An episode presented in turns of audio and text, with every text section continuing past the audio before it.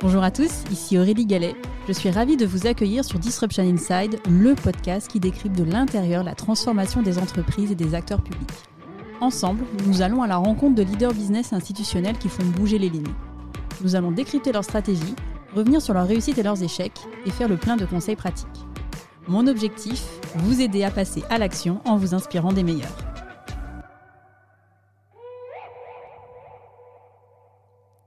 Bonjour à tous.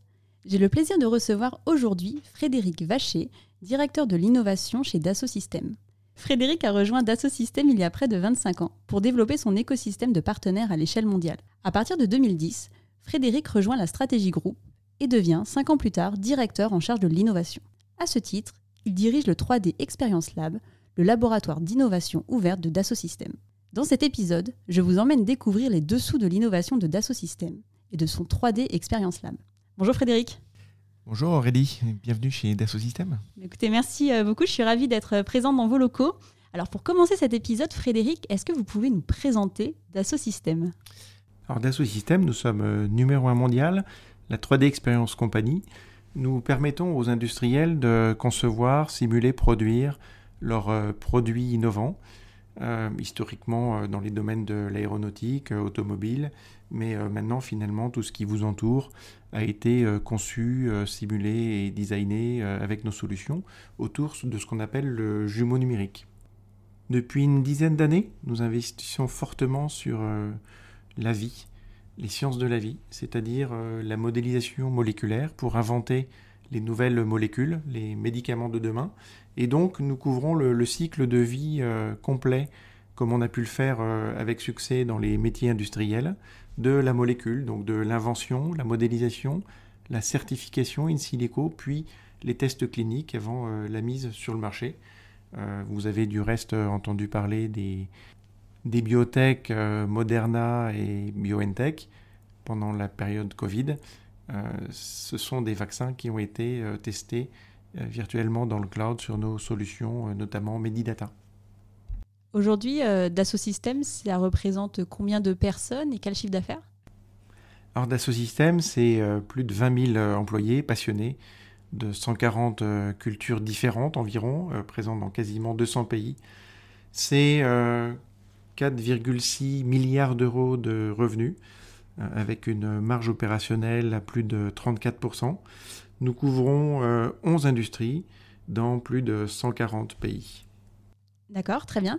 Pour commencer cet épisode, j'aimerais déjà revenir un peu sur votre parcours. Vous êtes de formation euh, ingénieur et vous avez rejoint Dassault Systèmes en 1998. Qu'est-ce qui a motivé votre choix à l'époque?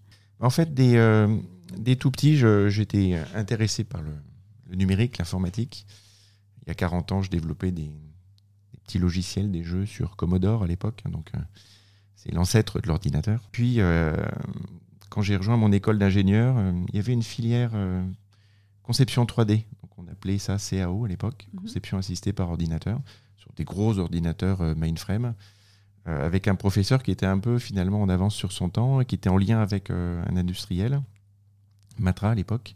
Et donc, mon appétence de l'informatique a surgi.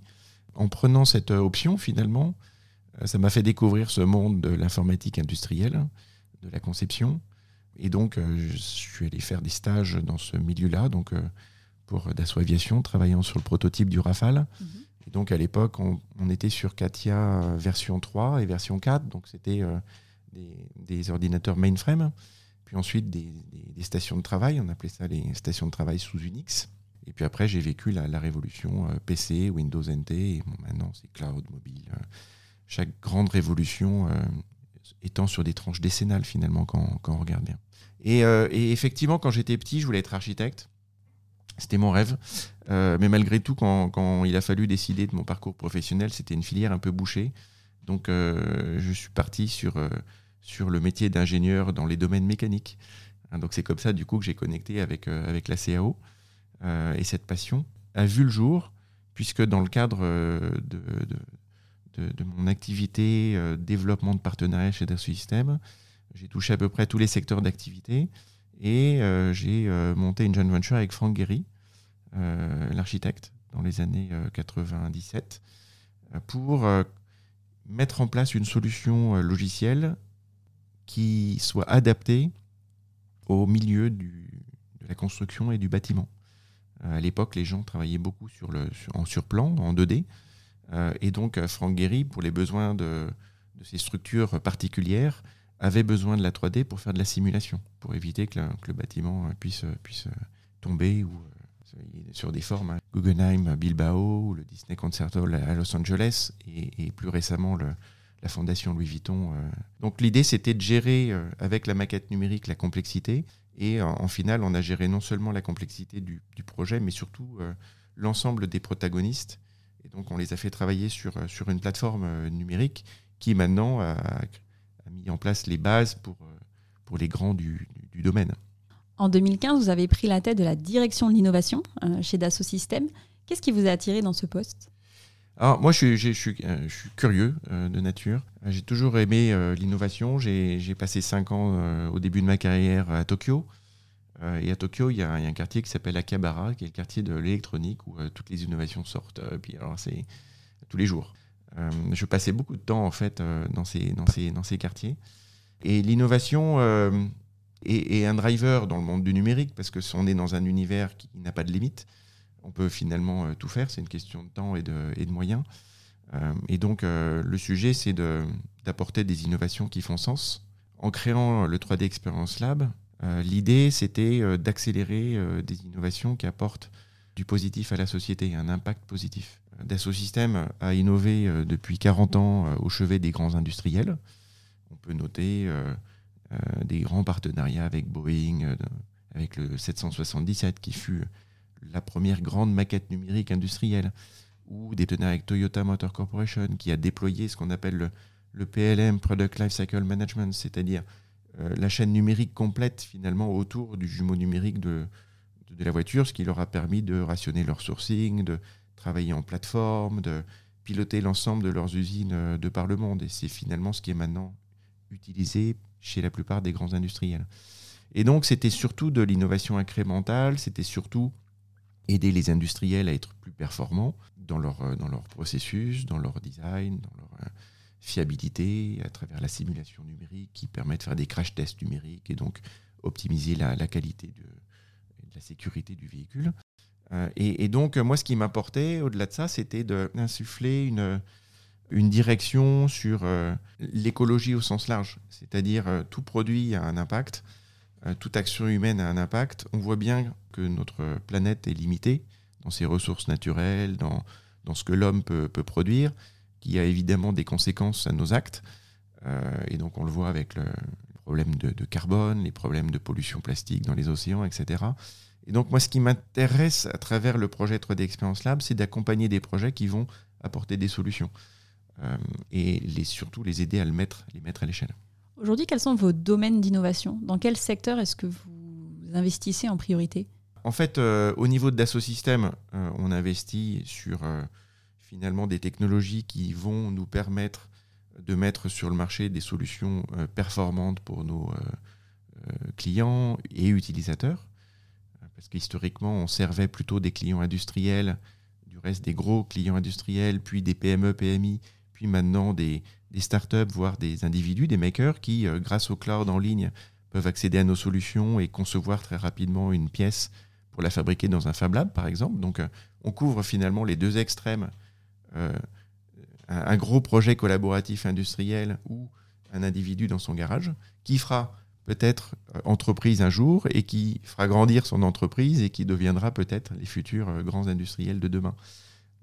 et donc, nous, ce qui nous intéresse, c'est d'inspirer fidèlement euh, euh, le changement et de démontrer que euh, à travers un certain nombre de projets, on peut changer les choses.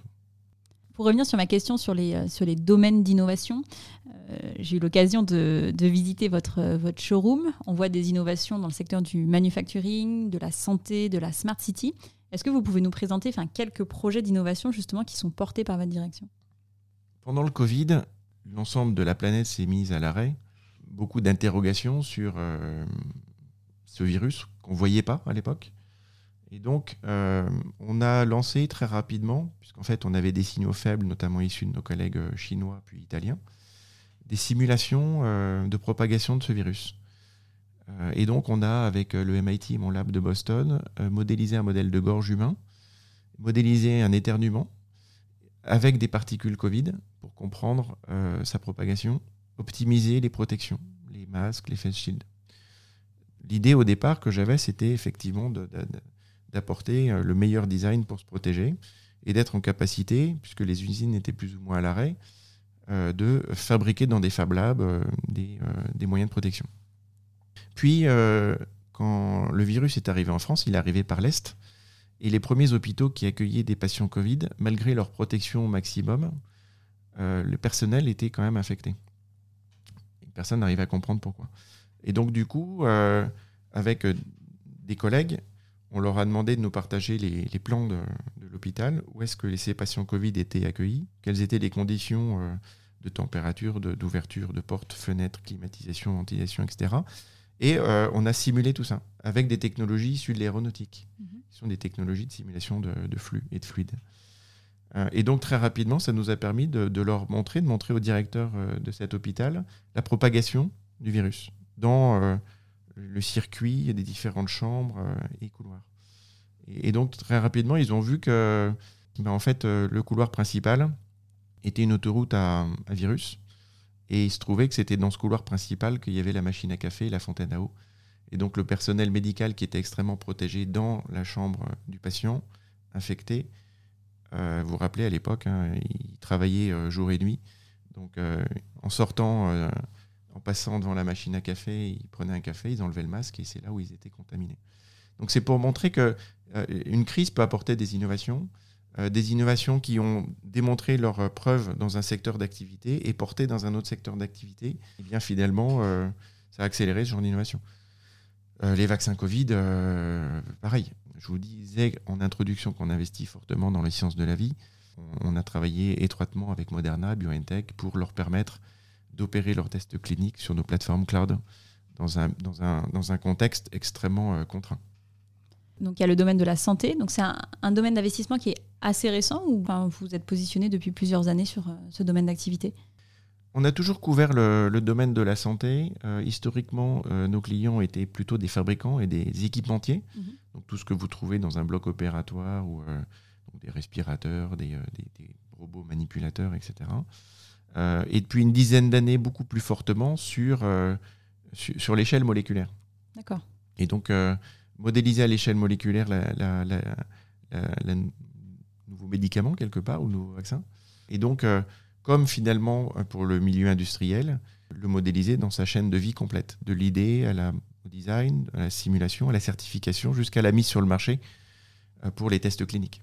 J'ai vu récemment que vous aviez lancé Vortex pour faire de la simulation, simulation pour des patients qui sont atteints de cancer. Exactement. Euh, donc Vortex euh, est un projet qui a été lancé euh, juste avant l'été. L'idée, c'est de faire vivre au patient son futur traitement en radiothérapie pour le déstresser. Parce qu'en fait, c'est un traitement qui fait peur. Les médecins n'ont pas l'occasion, à part montrer quelques photos du processus, ils n'ont pas le loisir de faire visiter les salles de traitement, par exemple, parce qu'elles sont constamment prises pour les traitements. Donc euh, l'idée, c'est de, faire un jumeau numérique de la salle du traitement et du robot euh, qui va euh, vous traiter, et pour que le patient vive en réalité virtuelle ce traitement et le comprenne, incluant l'expérience sonore. Hein, parce qu'un robot, quand ça se déplace, ça fait un peu de bruit, ce qui peut être stressant. Et, quand on regarde bien ce projet, c'est la continuité numérique de tout ce qu'on fait, c'est-à-dire que le fabricant du robot, c'est un de nos clients depuis très longtemps. Il conçoit avec nos solutions logicielles, notamment SolidWorks, et, ingénie euh, son robot en 3D pour le fabriquer. Euh, et ce jumeau numérique du robot, il est mis en contexte dans la salle de traitement et il est mis à disposition via le, centre de traitement directement au patient pour que le patient du coup euh, comprenne mieux. Donc c'est un scénario d'apprentissage et, et, ça c'est rendu possible grâce au cloud. Parce qu'avant, ce jumeau numérique, il était sur des ordinateurs, dans des bureaux d'études, et euh, uniquement un certain nombre d'ingénieurs de, l'entreprise pouvaient le consulter. Maintenant, grâce au cloud, on est en capacité de, partager un jumeau numérique à un public beaucoup plus large, jusqu'à vous, hein, sur votre iPhone. Vous pouvez aller sur euh, nos pages projets 3D Experience Lab et avoir une interaction 3D sur votre téléphone avec avec un objet pour mieux le comprendre. Quand j'ai préparé cet épisode, hein, notamment avec euh, vos équipes, c'est là où j'ai découvert finalement enfin, toute la palette d'interventions euh, d'Assosystème que j'ai vraiment découvert à cette occasion. Quand on reprend ces idées euh, euh, Vortex, la simulation des fluides et des flux dans des hôpitaux en période Covid, comment est-ce que vous générez des idées? Enfin, D'où viennent ces idées concrètement? C'est un, un, grand sujet. Alors vous savez que quand vous avez une idée que vous pensez unique et géniale à un instant T, il y a à peu près 8 à 10 personnes qui ont exactement la même idée partout dans le monde. le sujet, c'est de effectivement l'identifier, la faire maturer et puis de la réaliser. Une bonne idée est bonne uniquement si elle arrive au bout, c'est-à-dire se concrétise. et donc, avec le 3D Experience Lab, on a mis en place une méthodologie nouvelle, mm-hmm. justement pour faire naître ces idées. Le pari à l'époque, c'est vraiment un pari sur l'intelligence collective, c'est de dire euh, un labo d'innovation, il peut y avoir un, responsable et une équipe, euh, mais au sein d'une entreprise, finalement, euh, l'ensemble de l'entreprise est une pièce dans l'innovation de l'entreprise. donc chacun est un innovateur qui, qui ne se connaît pas forcément. Et donc le sujet, c'est de faire travailler l'intelligence collective sur l'ensemble des, des employés du groupe d'Assosystème dans 140 pays, euh, donc c'est très multiculturel, on couvre 11 industries, donc c'est très multi-savoir, euh, au travers de communautés. Et donc nos employés peuvent porter une idée avec euh, une petite application qui permet au centre de cette communauté de, gérer le, trajet de cette idée. L'idée peut venir de l'extérieur, donc vous pouvez candidater et proposer votre idée. Et euh, elle peut aussi venir de notre intelligence, puisqu'on a des outils pour faire de la, veille à partir de la donnée. Euh, et donc, euh, on, suit tout ce qui se dit sur les thématiques qui nous intéressent au lab en particulier, qui sont l'innovation de rupture et les grands enjeux des Nations Unies. Et donc, tout projet naissant, toute start-up levant des fonds ou se créant est identifié par nos systèmes, ce qui nous permet donc du coup, quand il y a une thématique qui arrive avec des signaux faibles, d'identifier assez rapidement les différents projets. Puis, on va du coup, une fois que l'idée est qualifiée, faire intervenir des mentors qui sont dans cette communauté, qui vont eux apporter leur savoir, qui vont critiquer l'idée, qui vont la challenger, qui vont apporter euh, une idée complémentaire pour finalement le, la renforcer. Et donc ce, travail finalement communautaire est, est orchestré par, euh, euh, notre équipe. Et une fois que l'idée est, mûre et qu'on pense collectivement en avoir fait le tour, elle est présentée. Elle est présentée, ensuite elle est euh, validée ou euh, rejetée dans un autre programme, puisqu'on a d'autres programmes pour euh, supporter les startups ou les, projets communautaires. le cœur du dispositif, c'est l'intelligence collective. le deuxième cœur du dispositif, c'est l'open innovation et la collaboration. Et donc, c'est une fois que ces projets sont validés, on va mettre en place une plateforme collaborative pour faire en sorte que les différents protagonistes puissent travailler ensemble dans le cloud. Protagonistes qui peuvent être de Dassault Systèmes, qui peuvent être une start-up et qui peuvent être aussi d'autres industriels qui ont euh, envie de rejoindre le projet. On a des grands enjeux euh, planétaires, personne n'arrivera à les résoudre tout seul.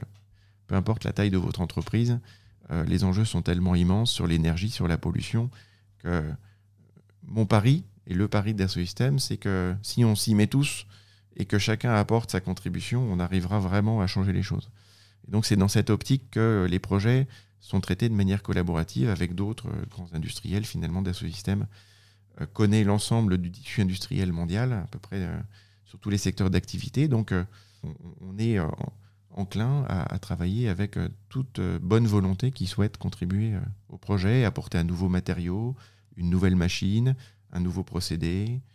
Chacun, finalement, apporte son savoir alors, du coup, ce qui m'intéresse, c'est euh, de comprendre quel est le point de bascule. C'est-à-dire, euh, donc il y a une idée donc, euh, qui est challengée par, par les, communautés, les communautés de sachants. À partir de quel moment est-ce que vous décidez, si on prend par exemple le cas de, Vortex, d'investir véritablement dans, cette idée pour en développer un, vrai produit que vous allez par ailleurs commercialiser? Alors c'est simple, tous les trimestres, on a une session de pitch. Et donc l'idée est présentée et, et, donc à travers la communauté qui écoute le pitch, qui donne son avis, qui questionne et qui vote, et un jury qui va trancher, du coup, ça permet de valider les projets relativement rapidement. Parce que en, 3-4 mois maximum, pour un grand groupe comme nous, on est capable d'instruire un dossier euh, jusqu'au go-no-go. Et si un projet est mûr il est présenté, s'il n'est pas mûr, il peut attendre le train suivant. Donc il a pas de. Donc c'est très agile, très flexible et, euh, et extrêmement efficace. Et donc à partir de ce moment-là, il y a go no go et ensuite le projet donc va dans l'étape d'après. C'est ça. Et est-ce que c'est à cette étape-là où globalement vous décidez de d'y allouer des moyens, que ce soit des moyens humains ou financiers? Exactement. Donc nous notre notre contribution euh, en tant qu'accélérateur, c'est de mettre en place plateforme, logiciel à disposition gratuitement pendant un certain temps d'accompagnement euh, au projet, donc que ce soit une start-up ou une communauté euh, d'intérêt des individus, et de recruter des mentors qui vont accompagner le projet. Vous mettre à disposition des logiciels, c'est bien, euh, mais vous aider à les utiliser correctement, c'est mieux.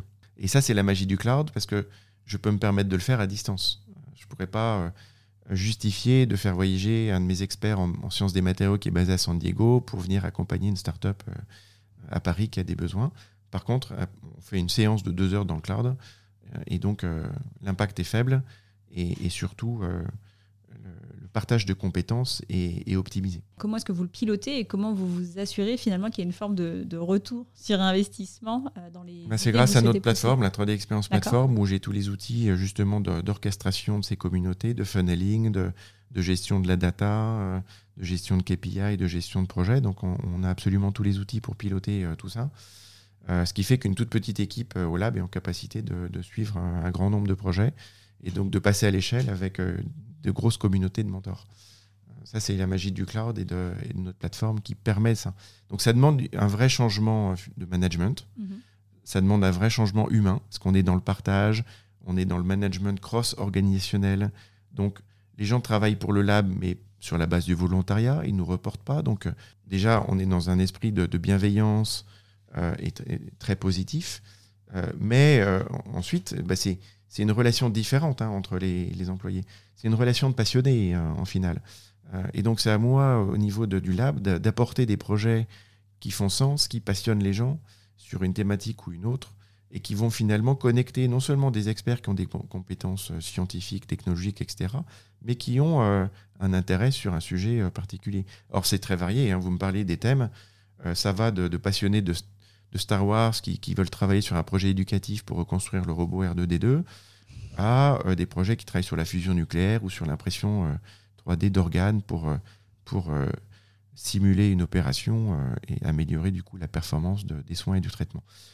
ou de, montres connectées pour le diabète ou de, projets comme Vortex qui veulent améliorer le traitement du cancer. Donc sur ces sujets, ben, en fait, on va identifier des gens qui sont intéressés par le diabète ou le cancer, par exemple, parce que ben, ils sont confrontés à cette situation euh, directement ou via euh, leur famille ou leurs amis, et ils ont envie de contribuer et de changer les choses. Et, ces gens-là, souvent, ont des compétences euh, qui vont servir au, projet. Donc on est vraiment sur un projet humain hein, au départ. De toute façon, derrière toute innovation, il y a des hommes, et, le sujet, c'est de faire travailler finalement le collectif et de l'orchestrer. Et ça, c'est finalement la difficulté quand on voit que le projet, il est mondial. Hein, il est donc sur différents time zones. Il fait travailler des cultures différentes qui ont finalement une approche euh, différente. Mais c'est aussi l'intérêt du projet, c'est-à-dire que quand on va euh, qualifier un projet pour euh, dans ma communauté, j'ai des gens qui vont critiquer un projet, disons, je sais pas, un projet sur l'énergie, qui viennent du secteur énergétique, mais qui viennent aussi du secteur de la santé, du secteur du transport. Et donc, du coup, ils vont voir le projet avec des angles de vue, avec des yeux radicalement différents. Et donc c'est souvent ça euh, aussi l'innovation, c'est euh, c'est pas forcément les experts du domaine qui ont la vérité. Et souvent les poser des questions naïves, euh, ça, ça, fait avancer les choses des fois. Je vais vous donner l'exemple du Covid. Mm-hmm. on a utilisé pour faire une simulation de virus des technologies qui venaient de l'aéronautique et de l'automobile. Et donc, ben, en fait, il a fallu une crise, un déclencheur pour que cette industrie se dise ah bah oui, tiens, dans notre industrie du bâtiment, on peut simuler des flux. Donc là, en l'occurrence, c'était le virus, puisqu'il y avait un besoin critique de comprendre, mais euh, la simulation de flux énergétique, pour optimiser votre chauffage et votre climatisation, et donc l'impact euh, de votre consommation, eh ben, elle peut être effectuée dans chacun des bâtiments. C'est une question de, vouloir le faire, d'avoir les technologies et de savoir le faire. Alors ça m'amène une, une, question que souhaitait vous poser Arnaud Coiffard, euh, qui est directeur de la stratégie innovation et nouveaux marchés chez SNCF Connect Tech. Il vous pose la question suivante. Comment bien choisir ses priorités d'innovation quand on sert autant d'industries, de verticales différentes que d'Assosystèmes C'est une question extrêmement euh, compliqué. Parce qu'effectivement, les, les, enjeux, quand on regarde bien, sont, multiples. Et donc, pourquoi traiter le cancer plutôt que, l'énergie ou, la mobilité? Et donc, du coup, on essaye d'être sur tous les fronts. Et donc, l'agilité de notre process nous permet finalement de, mener en parallèle un grand nombre de projets. Quand on regarde bien, hein, donc on a une cinquantaine de projets en parallèle.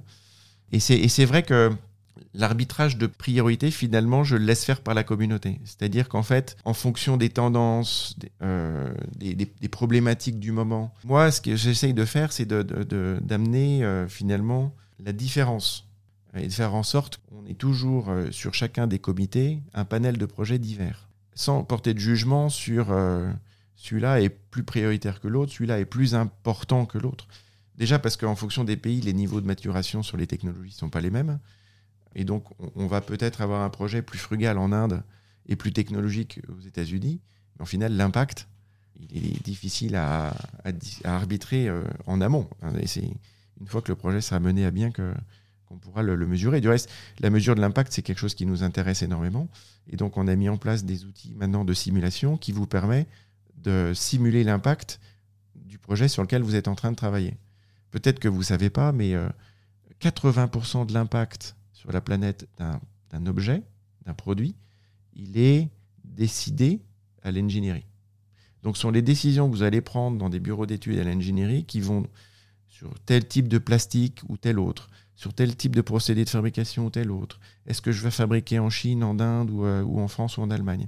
Ces décisions-là un impact fort pendant toute la durée de vie du produit. Hein. Je ne sais pas si on prend un, nouvel interrupteur ou une nouvelle voiture ou un nouveau vélo ou peu importe, euh, l'impact il va courir tout au long de la vie hein, jusqu'à la recyclabilité du, du, produit. Et donc, euh, jusqu'à présent, les gens, euh, les ingénieurs estimaient hein, évidemment avec du bon sens son impact, mais, mais souvent les outils mesuraient très précisément le domaine économique, le domaine scientifique, technologique. Donc tout ça, c'était simulé de manière extrêmement précise. L'impact environnemental, non. Et donc du coup, c'est difficile d'arbitrer. Encore plus difficile d'arbitrer pour un politique. Est-ce qu'il vaut mieux une voiture électrique, hydrogène ou euh, un bon petit moteur thermique bien réglé euh, qui, qui, dure 30 ans euh, De manière globale, c'est difficile à estimer, surtout quand on sait que le gros de la particule fine en pollution, elle vient du frottement des pneus. Donc une voiture électrique étant plus chargée puisqu'il y a des batteries, euh, frotte plus du coup, et donc un dégagement. Euh. Je ne peux pas vous donner des simulations précises sur différents scénarios. Euh, bon, c'est du lobby, c'est euh, du dogme, c'est euh, du bon sens. En tout cas, c'est des décisions qui ne sont pas forcément extrêmement rationnelles. Donc là, l'idée, avec ces nouvelles solutions, c'est d'être en capacité de le simuler précisément. Ça répond pas complètement à votre question. Ça répond pas tout à fait, mais enfin, totalement à la question, mais en même temps, enfin, la, la réponse est difficile. Donc, la réponse je peux est difficile parce qu'effectivement, on couvre beaucoup de secteurs d'activité. Mais en même temps, enfin, ce que moi je retiens, c'est surtout le fait que globalement, enfin, vous faites surtout confiance à la, à la communauté en termes de priorisation, et que finalement, euh, la force de la communauté, le fait qu'il y ait des personnes qui sont différentes, avec des bagages différents, des regards différents, ça permet aussi de faire en sorte que ben, un certain nombre d'idées bah, finissent par être tellement challengées qu'elles ne sont plus viables, et que reste au bout de chaîne finalement que les idées pour lesquels il y aura le maximum d'impact pour, euh, pour système. Et, et, finalement, nos outils du reste le visualisent, c'est-à-dire que l'idée est représentée par un point dans un funnel. Et, et, au départ, le point est petit. Et plus il y a de l'interaction, plus il y a des questions, des commentaires, etc., plus le point grossit. Et donc ça, c'est un vrai indicateur sur l'intérêt porté à l'idée.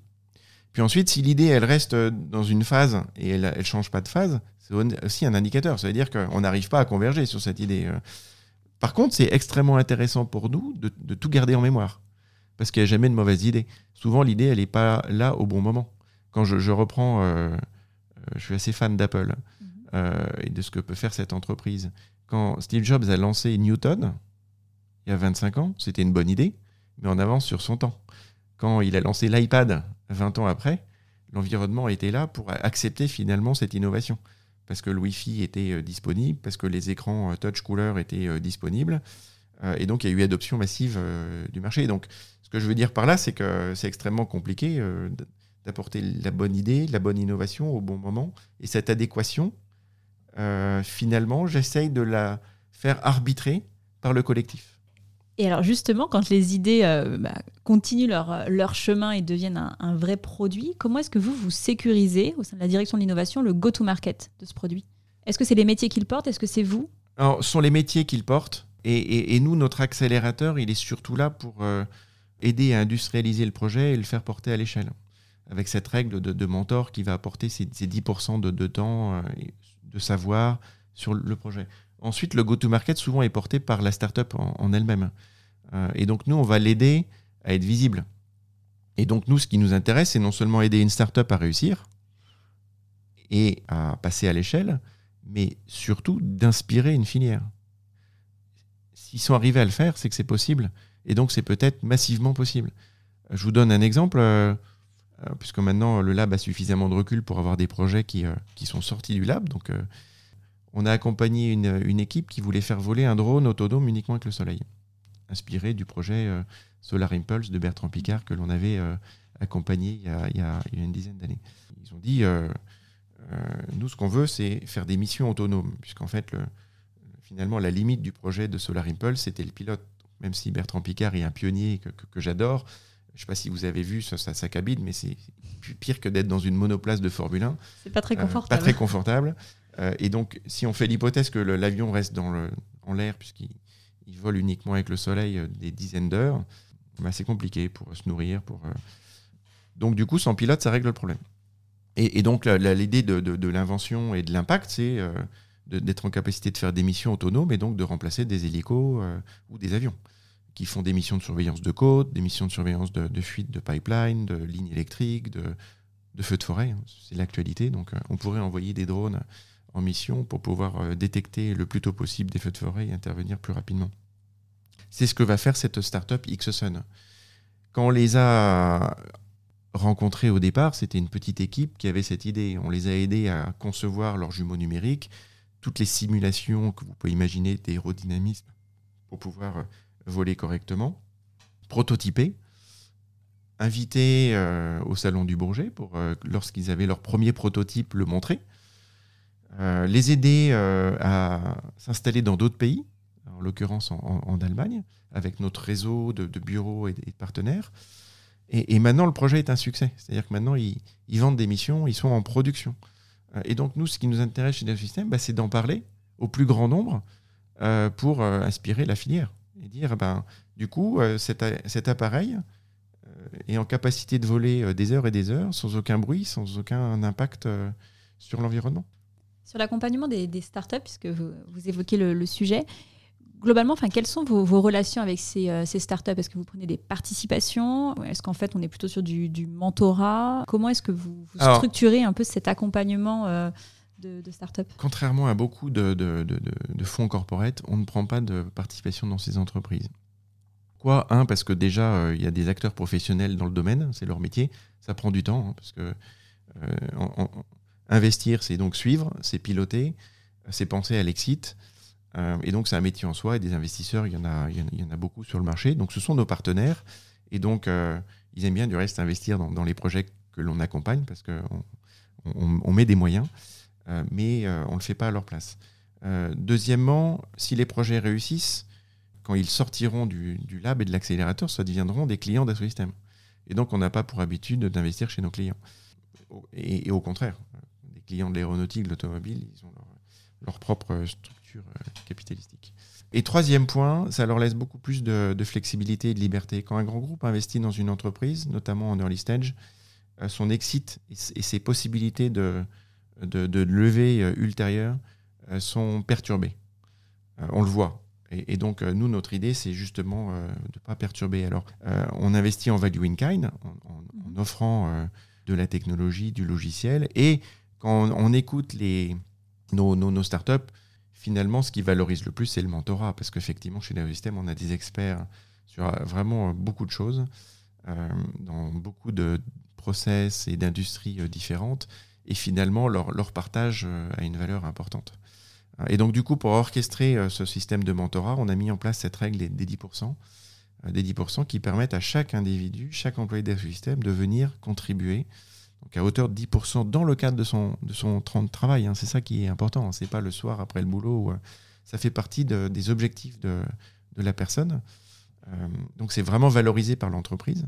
Et donc du coup, ce partage de savoir, il est, il est clé. Alors il est souvent intergénérationnel. Souvent, on peut avoir quelqu'un d'un peu senior qui a roulé sa bosse dans une industrie et qui donc du coup va guider un jeune. Et cette, connexion entre les générations est extrêmement importante. Et je vois bien finalement que dans le monde entrepreneurial, euh, c'est ce qui fait souvent le, succès. Une équipe euh, multigénérationnelle est souvent euh, extrêmement pertinente. Que des jeunes ou que des seniors, on a moins de chances de succès que quelques jeunes et quelques seniors qui vont chacun avoir leur propre regard, leur propre énergie, leur propre expérience. Tout à l'heure, vous, vous expliquez que finalement, on a deux flux d'entrée sur les idées. On a les idées de la communauté, donc les idées en interne. Et puis après, il y a les idées qui viennent des startups que vous identifiez dans le cadre du dispositif de veille que vous mettiez en place. Est-ce qu'en fait, euh, quelle que soit la nature, l'origine du flux, vous accompagnez de la même manière, c'est-à-dire le processus que vous avez décrit tout à l'heure de euh, il y a l'idée qui est postée, il y a des contributions qui sont apportées euh, et au fur et à mesure bah, on continue ou pas le projet. Est-ce qu'en fait on a exactement le même mode de fonctionnement que ce soit des idées internes versus des idées qui viennent des startups? Ou est-ce que côté startup, il y a des dispositifs on va dire des, des moments un peu clés dans l'accompagnement que vous faites euh, qui sont un peu différents de ce que vous proposez en interne? Les règles sont les mêmes. D'accord, donc ils viennent euh, pitcher au même titre que d'un collaborateur interne vient euh, pitcher son idée. Exactement. Exactement, il n'y a pas de, finalement de raison de discriminer l'un ou l'autre. et donc, on, va sur le sujet de l'entrepreneuriat. Donc, on, a eu dans le passé des collaborateurs qui avaient une idée d'entreprise, qui sont venus la pitcher en, ayant le même finalement euh, support euh, et accompagnement, qui a du reste une vraie valeur. Hein. C'est-à-dire l'accompagnement avant le pitch est, aussi euh, importante parce que vous allez avoir des experts qui vont vous poser des questions. Jusqu'à notre CEO Bernard Chalès, pendant le pitch va poser des questions, et en général ce sont des bonnes questions. Et donc ça, ça permet de, maturer, le, maturer le, pitch et le projet entrepreneurial. et, et, donc l'entrepreneur va pitcher, et donc s'il est sélectionné, euh, et bah, du coup, il va créer son entreprise avec le dispositif d'accompagnement euh, euh, que, les différents pays peuvent, peuvent avoir. Et donc, du coup, on va signer un contrat avec sa future entreprise. D'accord, mais du coup, juste en termes de statut, du coup, la, personne, elle reste salariée. Ah, mais il faut qu'elle passe le pas. Si elle a un projet entrepreneurial, il faut aller jusqu'au bout. C'est ça qui est souvent difficile. Hein. Beaucoup de gens veulent monter leur entreprise. Le monde des startups, c'est cool. mais d'être dans un groupe sécurisé où on sait qu'on sera payé à la fin du mois, euh, ce qui n'est pas forcément le cas quand on est dans un monde startup, ça a aussi son intérêt et, il faut arriver à accompagner euh, la personne dans la décision, d'un côté ou de l'autre. Du reste, peut-être qu'à la fin, la décision sera bah, finalement, euh, mon métier, je l'aime bien et je continue, ou finalement, bah, je, prends mon congé sabbatique de deux ans pour monter mon entreprise, je me lance. Mm-hmm. Et on en a un certain nombre qui l'ont fait et on les a accompagnés dans ce sens. Si je vous pose la question, c'est que j'ai euh, interviewé euh, Julien Villeray, qui est euh, Chief Innovation Officer du groupe EDF, et en l'occurrence, le parti pris est très différent, puisqu'en l'occurrence, donc il y a des idées d'entrepreneuriat qui, qui, émergent, et en fait, derrière, il y a un soutien, un soutien financier, où en fait, la personne reste salariée, d'EDF euh, tout, en, tout en développant son projet. Et donc derrière, il y a des, bah, très beaux succès, hein, puisqu'il y a des, filiales hein, maintenant qui sont, euh, qui sont montées. Hein. Moi, j'ai aussi eu l'occasion d'interviewer euh, Fatih Balieli d'Exaion, qui est un intrapreneur qui a monté finalement une nouvelle filiale pour le groupe. Donc vous, votre parti pris, c'est de se dire, quand on a des idées d'innovation, bah, en fait, on peut les porter, mais la personne, en fait, elle doit aller jusqu'au bout de la dynamique avec les soutiens d'Asso System au même titre qu'une start-up qui souhaite, monter, qui souhaite développer son idée. Mais on n'est pas dans une logique, en fait, de programme d'intrapreneuriat où finalement, le, la start-up en tant que telle, il y a euh, un capital à 100% qui est détenu par Dassault System. Donc ça, c'est le cadre entrepreneuriat, hein, mhm. entreprise. Oui, Mais après, euh, chaque collaborateur est invité à partager ses idées sur, sur, cette même plateforme dans d'autres communautés. Et beaucoup de projets naissent de ces idées, et donc euh, qu'on peut qualifier d'entrepreneurs, mais in fine, sont des projets au service de l'entreprise, pas uniquement au service de l'individu. Et c'est assez compliqué de discriminer, parce qu'en fait, si vous êtes un employé, que vous avez une super idée d'entreprise, un sujet de propriété intellectuelle, et donc par définition, quand vous êtes employé, la propriété intellectuelle appartient à l'entreprise. Euh, donc il faut être extrêmement vigilant euh, sur ce point de vue-là pour des deux côtés du reste, hein, pour protéger l'entreprise et pour protéger le salarié. Et donc, euh, de fait, pour moi, il faut que les choses soient relativement claires. Juste pour avoir un ordre d'idée, on parle de combien de projets euh, en cours? Sur une année, globalement, il y a, je sais pas, euh, combien d'idées qui, émergent sélectif. et combien de projets voient finalement un peu l'aboutissement l'aboutissement marché? On est extrêmement sélectif puisqu'on cherche vraiment des, des innovations de rupture. hein. donc finalement, quand vous regardez bien, il n'y en a pas tant que ça. Et, et donc, pour répondre précisément à votre question, c'est une dizaine de nouveaux projets par an à l'échelle mondiale. hein. D'accord. Donc on a des labs, euh, donc en fait on opère dans, le cloud, donc euh, théoriquement on accompagne des projets partout dans le monde, et on a des espaces labs physiques avec un certain nombre de services, Fab Lab, Immersive Lab, euh, euh, tous les services pour créer son jumeau numérique, de simulation, etc.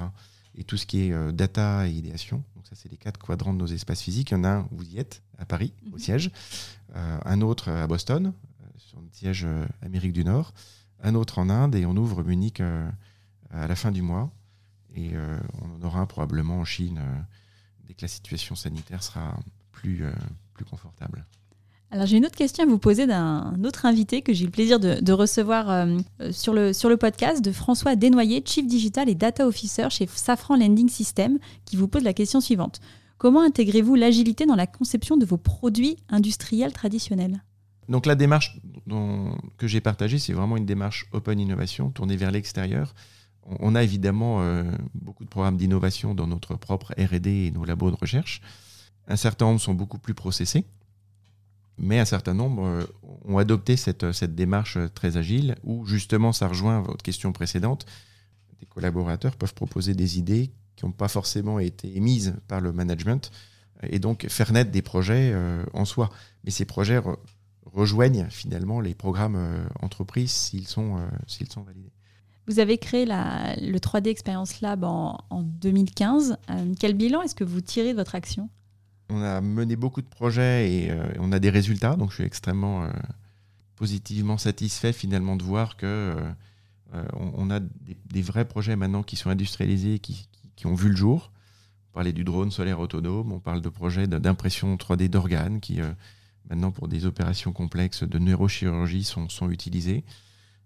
On parle d'une smartwatch pour, pour, le- pour les diabétiques qui sont maintenant pré-série en test clinique.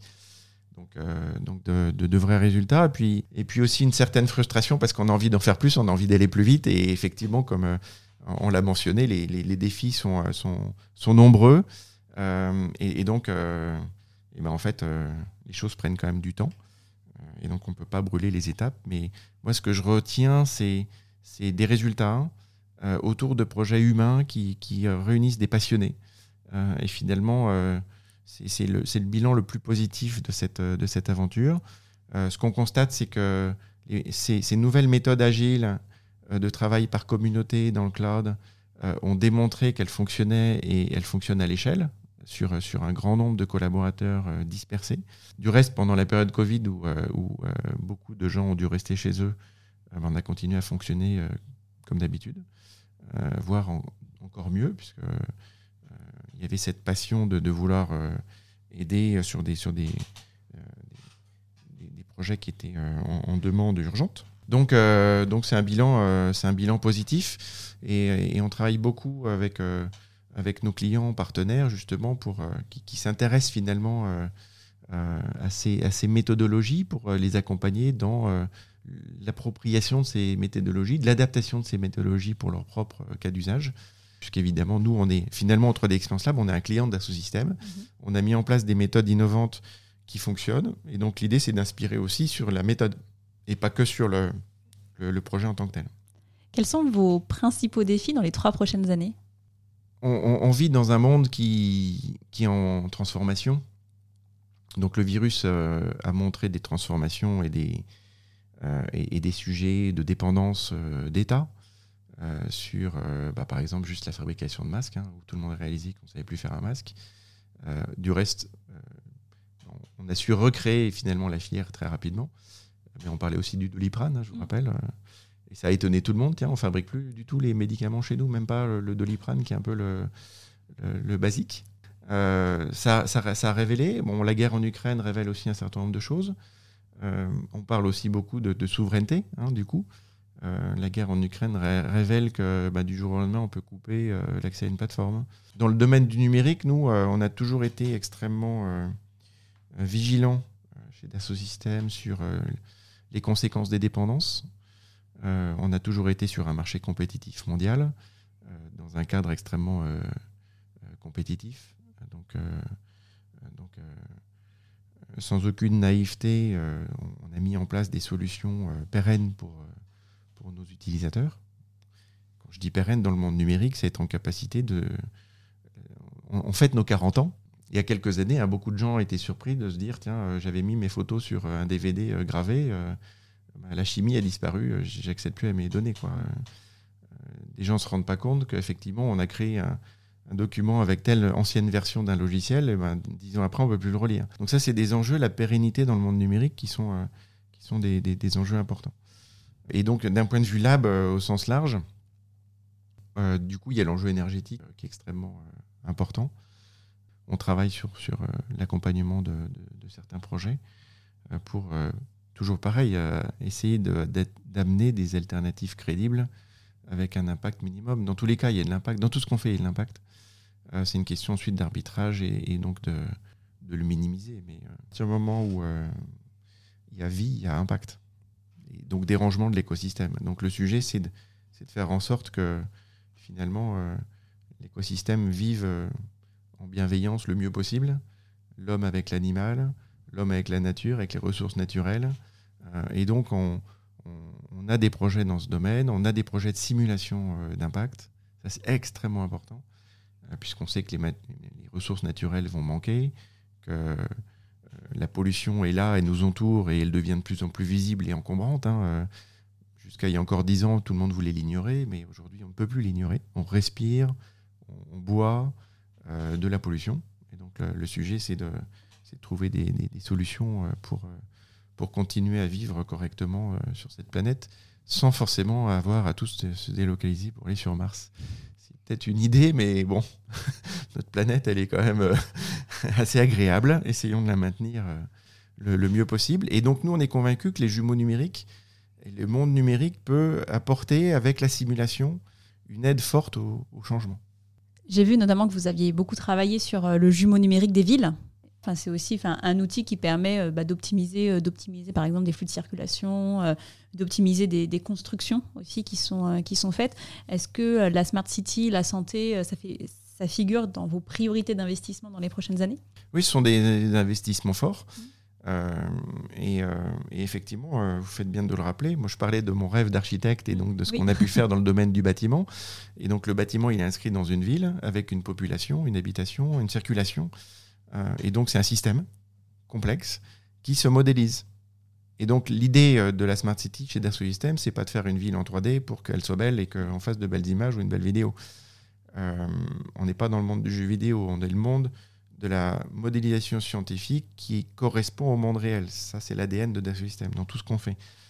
Et donc, pour une ville, c'est pareil. On a finalement les outils les plateformes logicielles pour le faire. Ensuite, il faut être en capacité d'avoir des acteurs qui pensent long terme qui pense euh, modélisation pour l'optimisation Parce que modéliser, un système, que ce soit une montre, euh, un micro, une voiture, ça prend un certain nombre de temps. C'est un certain investissement. Et donc, pour un industriel, c'est finalement le plus gros investissement. Hein. Quand vous démarrez un nouveau programme d'avion ou de, euh, ou de téléphone, on, est sur des investissements, des équipes. Et donc, au niveau d'une ville, c'est pareil. Et cet investissement, il paye une fois que le jumeau numérique est là. Parce qu'ensuite, vous allez pouvoir l'exploiter, vous allez pouvoir le faire vivre, vous allez pouvoir simuler, vous allez pouvoir du coup optimiser. Euh, et donc, on ne parle pas d'un investissement de 3-4 mois. Euh. Et donc, c'est la difficulté avec notre façon de, gérer les villes. Je dis notre pour la France et les différents pays. Hein, chaque, c'est des systèmes démocratiques avec des gens qui sont à la tête de, ce fonctionnement, euh, qui, ont un certain cursus de formation, un certain processus électoral avec des équipes qui, jusqu'à présent n'étaient pas forcément euh, aguerries euh, au, sujet euh, des sciences, des technologies et du numérique. Donc ça, c'est nos enjeux futurs. C'est de faire en sorte que cette connaissance, cette compétence, elle rentre dans, ces, organisations pour être en capacité de mieux planifier et mieux optimiser. Ça sera par la force dans certains cas, puisque bah, il y a un certain nombre de villes qui, qui, sont arrivées aux limites de ce qu'elles peuvent absorber. Mhm ou, par euh, planification stratégique pour qu'on construit, on planifie de nouvelles, nouvelles villes ou de nouveaux habitats au sens large. Hein. beaucoup de cabinets de consulting prédisent une concentration des gens en ville. C'est pas un modèle unique. D'être en capacité de bien connecter euh, nos villages et nos campagnes, euh, c'est une alternative assez crédible. En France, vos clients, c'est quel type de ville? Enfin, c'est des, grosses métropoles Est-ce qu'en fait, c'est plutôt des, des régions Puisqu'en fait, euh, la problématique de la ville, en fait, elle se pose plutôt sur un oui, tout territoire. À fait, tout à fait. On a des clients au niveau des territoires, comme le Grand Est, par exemple, mmh. en France. On, on a des, des, clients villes, en Inde, en Chine, Singapour. Euh, c'est variable. D'accord. C'est variable. Mais historiquement et toujours, notre interlocuteur principal, c'est euh, le constructeur. C'est la grande entreprise de, BTP, c'est Bouygues par exemple en France, un gros groupe mondial qui, qui est un grand client, partenaire de, de System. Et, donc du coup, euh, en implantant un nouveau bâtiment, de plus en plus, ce, cet industriel euh, traite le quartier au moins. Oui, d'accord. vous faites à ce niveau-là, en fait, aujourd'hui. Enfin, au niveau des, constructeurs. Parce qu'en en fait, euh, quand, quand, vous installez euh, un nouveau bâtiment, bah, il y a un impact rien que sur la lumière pour les voisins, sur le flux de circulation en dessous, sur. et donc tout ça, ça se simule. Sur la prise au vent, hein, tous les grands projets de tours sont, construits sur nos solutions avec un jumeau numérique. Et quand on est sur des, bâtiments complexes de ce type, il euh, bah, faut faire des simulations d'aérodynamique pour, euh, en cas de tempête, euh, bien comprendre les conséquences et optimiser le design du bâtiment. Très bien. Bah, écoutez, merci pour cette petite aparté sur, sur la Smart City. C'est un sujet moi, qui m'intéresse à titre personnel beaucoup, tout comme la santé. on est au début hein, de, de, ces sujets qui, qui, encore une fois, vont s'inscrire dans le long terme, mais le, le numérique va apporter, va apporter beaucoup, probablement. Frédéric, je vous propose de passer à la dernière partie de cet épisode. Alors, pour cette dernière partie d'épisode, Frédéric, je vais vous demander de piocher dans la boîte à questions. Donc, vous avez deux paquets de cartes et je vous invite à piocher deux cartes par paquet et à me les remettre, s'il vous plaît. Parfait. Voilà. Mission accomplie pour Frédéric.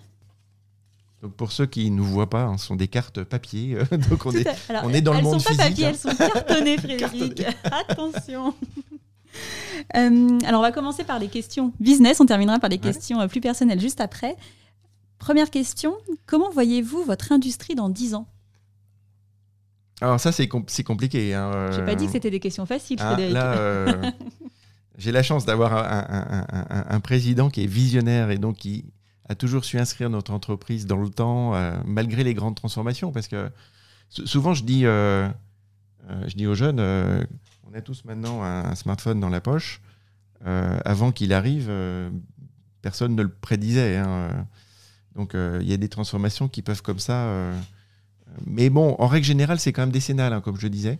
Donc moi, quand j'ai démarré, on était sur mainframe. Euh, et donc, on est passé sur, Workstation, sur Windows. Maintenant, quand on voit la puissance de calcul dans ces petits téléphones, parce que bon, le numérique, évidemment, est, un environnement connecté avec, avec l'équipement. et finalement, quand on voit le, cloud, c'est finalement du mainframe à, grande échelle. Hein.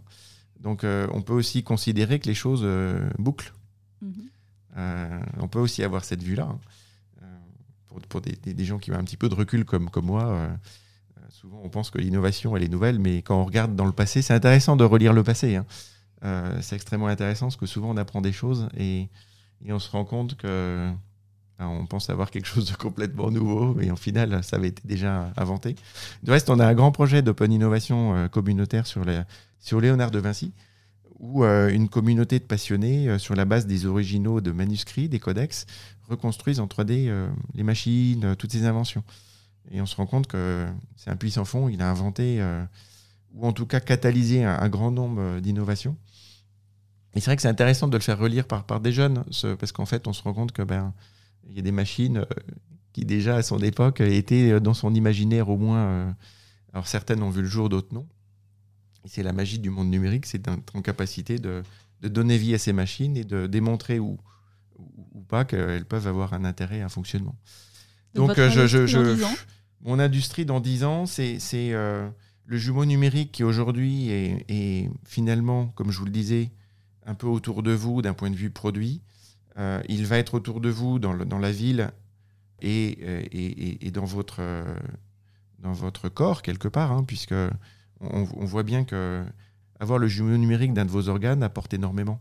Donc on n'est pas dans la logique de vous faire un avatar pour que vous alliez chatter sur une plateforme pour, jouer ou faire ce que vous voulez, mais on est dans la logique d'être en capacité de modéliser l'individu et ses organes pour améliorer les soins, les implants, etc. Et donc ça, c'est un peu naissant euh, aujourd'hui, quelque part, ce sont des projets portés par le lab, mais, mais je le vois à 10 ans à grande échelle. Euh, et donc, c'est formidable du reste pour, le, pour les, prothèses et les handicaps, parce que euh, aujourd'hui, quand vous êtes handicapé, vous avez une prothèse et donc vous vous sentez en infériorité par rapport à quelqu'un qui est en, bonne santé. Probablement, les prothèses vont au contraire vous donner des super pouvoirs. et quand on voit l'exosquelette d'un de nos clients, euh, Vandercraft, qui est en capacité de faire marcher une personne handicapée physique. Euh, dans 10 ans, c'est sûr que l'exosquelette va vous permettre de, de, marcher. Donc, si vous avez euh, en chaise roulante, ben, du coup, vous allez quasiment être en, en, mobilité normale. Et, donc, si vous êtes un, ouvrier dans une usine qui doit porter des charges lourdes, ben, ça, va, ça vous allège évidemment le, dos et donc ça va vous permettre de vivre en meilleure santé. Euh, les industries du bâtiment, souvent, hein, euh, les personnes qui ont, qui ont fait cette filière, à partir de 40-45 ans, ils commencent à avoir mal au dos. Donc, euh, ça, c'est des, choses où la, technologie amenant à ce genre de, de nouvelles mobilités vont complètement changer les choses. Donc, dans la santé, à 10 ans, même si on, a fait énormément de progrès en 10 ans, on en est encore qu'au début. être en capacité d'imprimer des organes à partir de vos cellules souches pour les implanter, donc ça, c'est dans, les labos, mais ça va, arriver. Et, ça, c'est grâce aux jumeaux numériques, parce que pour pouvoir recréer l'organe, il faut avoir la définition de votre organe euh, à l'instant T. Donc il y a beaucoup de choses, en fait, qui, et c'est souvent, et ça a été le cas dans l'industrie. Hein. Moi, quand j'ai démarré euh, euh, mes études, j'ai appris à programmer une machine-outil en G-code, à la main. Aujourd'hui, ce sont les logiciels qui pilotent les machines. et le programme, il est, il est généré par nos logiciels. plus personne ne programme une machine à la main et donc dans le bâtiment, ça, arrivera aussi. Aujourd'hui, euh, c'est toujours, sont toujours des ouvriers qui, sur le chantier, euh, pour, trouver une image d'épinal, mettent le, ciment et le moellon. Euh, bientôt, ce sont des robots qui viendront, qui déposeront la matière, du coup, qui optimiseront la matière, puisqu'on va avoir des problèmes de, matière dans, le futur, manque de sable, manque d'eau. et donc, du coup, qui seront en capacité de faire des formes de, bâtiments complètement nouvelles pour avoir des bâtiments à énergie positive sans aucun doute. Et ça, ça, ça pourra arriver qu'avec le numérique, parce que pour programmer le robot, il faut la maquette numérique.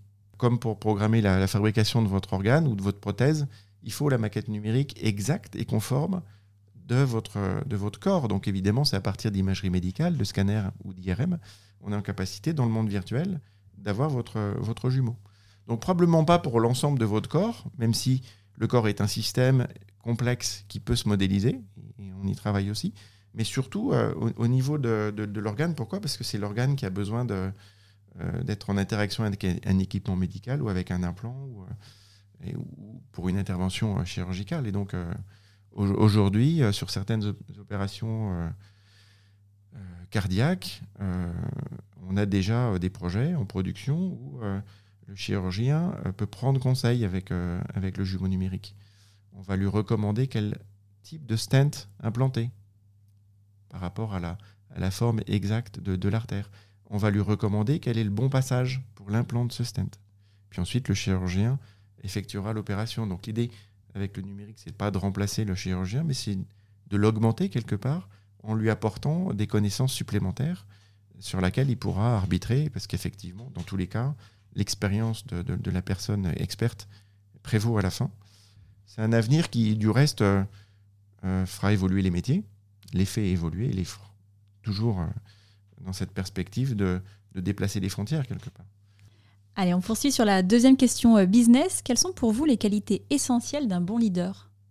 Euh, C'est d'inspirer le, changement. Et effectivement, c'est là où on voit la différence entre un leader et un manager. et, donc la, difficulté, c'est à la fois d'inspirer, mais de manager aussi, puisque juste inspirer pour avoir de bonnes idées s'il n'y a rien qui se passe derrière, euh, ben, à la fin, il n'y aura rien. Et juste manager ou micromanager pour faire des opérations sans une inspiration, une vision, euh, on, est dans les deux extrêmes. Donc la complexité, c'est finalement d'avoir les deux savoirs de leadership euh, visionnaire et humain et d'exécutants pour, que l'équipe puisse fonctionner. Et c'est là où des plateformes cloud apportent beaucoup, parce qu'elles accompagnent finalement l'organisation dans, dans nouvelles méthodes de fonctionnement. Avec un management assez horizontal finalement sur tous les projets qui Avec sont un conduits. management effectivement assez horizontal. Avec ces plateformes, ça permet de révéler des talents, des gens qui sont experts sur un, un, un sujet, mais qui, dans leur quotidien, ne sont pas du tout identifiés euh, pour tels, qui sont au fin fond d'une organisation. Euh, et donc, euh, et, c'est du reste ce qu'on essaye de faire au lab, c'est avec ces mentors, de les révéler, de les mettre en lumière. Ils peuvent du coup se connecter directement avec notre CEO. Vous vous rendez compte, pour un grand groupe, c'est quand même une façon de fonctionner qui est radicalement différente. Et du coup, pour l'humain, pour la, la, progression de carrière, euh, et, et, donc du coup pour la motivation de, de, de l'individu dans, dans, dans, dans, sa carrière, c'est extrêmement important. Je vous propose de passer aux questions plus personnelles. Frédéric, que dit-on de vous à la machine à café? Alors ça, j'en sais rien et je veux pas le savoir. j'en sais rien. Je, je, pense que les, les, gens me connaissent par, par ma, ma curiosité et ma créativité. Euh, et il y a toujours euh, repoussé les frontières quelque part. Donc, euh, je ne suis pas quelqu'un de connu pour faire des choses qui ont déjà été faites, mais pour aller sur des frontières nouvelles, pour ouvrir une nouvelle boîte, pour essayer de comprendre ce qu'il y a derrière. Donc, out of the box, hein, comme disent les Américains, ça c'est un petit peu, un, du reste, un petit peu pour ça que je suis dans ce, dans ce rôle, sans, sans avoir forcément de, limites, parce que souvent, en fait, et notamment dans nos pays occidentaux, les limites, c'est vous même qui vous les mettez. Euh, et donc l'idée du reste des formations et des programmes éducatifs euh, anglo-saxons sont radicalement différentes de ce point de vue-là. C'est qu'au contraire, on apprend aux jeunes à pitcher et, à, vivre leurs rêves sans penser aux contraintes extérieures. Euh, souvent, dans nos modes de fonctionnement et d'éducation, on vous, on vous contraint. Et puis donc du coup, ben, la créativité, elle est, euh, elle est cadrée. Donc c'est effectivement un sujet de et puis, c'est de faire travailler ensemble des, des gens euh, radicalement différents. Euh, ça, c'est. Euh, je suis probablement connu pour ça, que ce soit dans mon équipe ou dans, dans l'ensemble de l'entreprise, être en capacité de, de, de connecter. Connecter une passion avec un sujet. Ou, ça, c'est un point important. Donc. Très bien. Allez, dernière question. Euh, vous avez eu un parcours euh, extrêmement riche chez Dassault Systèmes. Vous avez vécu, vous l'avez dit en début d'épisode, euh, au Japon. Comment est-ce que vous arrivez à concilier votre vie professionnelle et votre vie personnelle? Alors, je, suis un peu un passionné, hein, comme vous l'avez compris, ce qui est le cas de beaucoup d'entre nous. beaucoup de, mes collègues sont tombés dedans quand ils étaient petits, hein, tombés dans la 3D ou et dans le numérique. et, et c'est vrai qu'avec avec ces outils comme les smartphones, il y, a, du coup une perméabilité entre les deux mondes qui s'est créée depuis une dizaine d'années. Tout le monde le voit et au quotidien, euh, il y a une vraie intrusion. Euh, donc c'est extrêmement compliqué, mais, mais, mais en final, euh, j'ai choisi, puisqu'en final c'est ma passion, de la partager. Et donc je la partage aussi au, dans, mon cadre amical et, et personnel. C'est un choix parce que je me dis, on a une vie et donc euh, mon boulot, c'est ma passion. Et, donc, euh, euh, j'ai décidé de ne pas forcément mettre de grosses barrières. Et, et c'est ce que je dis à mes enfants. Je leur dis, si vous prenez un job, prenez-le d'abord par passion. Le salaire devrait en découler. Si vous prenez votre job uniquement pour le salaire, c'est une façon de penser, mais notamment dans un, dans un monde où, où les gens cherchent du sens à leurs actions, notamment les nouvelles générations. moi, ce qui m'intéresse, c'est c'est d'améliorer la santé, c'est d'améliorer l'environnement euh, au sens large. Et donc ça, c'est une mission qui est énorme, évidemment, d'où l'esprit euh, communautaire, collaboratif, et on va tous s'y mettre ensemble parce que c'est pas moi ni mon équipe qui arrivera toute seule à, à, à transformer. Euh, mais au niveau mondial, on est en capacité de, de, le faire et on est en train de le démontrer. Merci beaucoup Frédéric. Si on souhaite suivre votre actualité, où est-ce qu'on vous retrouve? Vous me retrouvez sur Twitter, sur LinkedIn, euh, Fred3DS sur Twitter. Et puis euh, sur les actualités du lab, hein, 3dexperiencelab.com, euh, on est aussi très présent. Euh, on fait beaucoup de live stream pour faire partager notre passion, nos projets, pour faire visiter virtuellement nos labs. On a un monde virtuel, hein, puisque finalement l'ensemble des jumeaux numériques sur lesquels on, on, intervient sont mis en scène dans un monde numérique de l'innovation qui peut être visité en réalité virtuelle et qu'on fait visiter à travers du live streaming vidéo à travers les yeux de votre écran. C'est un petit peu moins immersif, mais c'est, mais c'est quand même vraiment spectaculaire. et donc, bah, dans, dans, nos régions, dans nos labs, bien sûr. Ben, on mettra le lien pour, pour nos auditeurs pour qu'ils puissent regarder par eux-mêmes cette, cette immersion dans vos innovations. Écoutez, merci beaucoup Frédéric il faut revenir dans le monde réel maintenant que eh on, s'est téléporté dans le, dans le, monde virtuel. Mais c'est le monde virtuel au service du monde réel, donc c'est pour ça qu'on est là. Merci beaucoup Frédéric. À très bientôt Aurélie, à bientôt. À bientôt. C'est la fin de cet épisode, j'espère qu'il vous a plu. Pour m'aider à faire connaître le podcast, c'est très simple. Parlez-en autour de vous. Mettez une note 5 étoiles accompagnée d'un gentil commentaire. Et abonnez-vous à mon compte pour être notifié des prochains épisodes. Si vous souhaitez en savoir plus sur le podcast, je vous donne rendez-vous sur mon site aurélie-galet.com ou sur mon LinkedIn. Un grand merci à tous et rendez-vous la semaine prochaine pour un prochain épisode.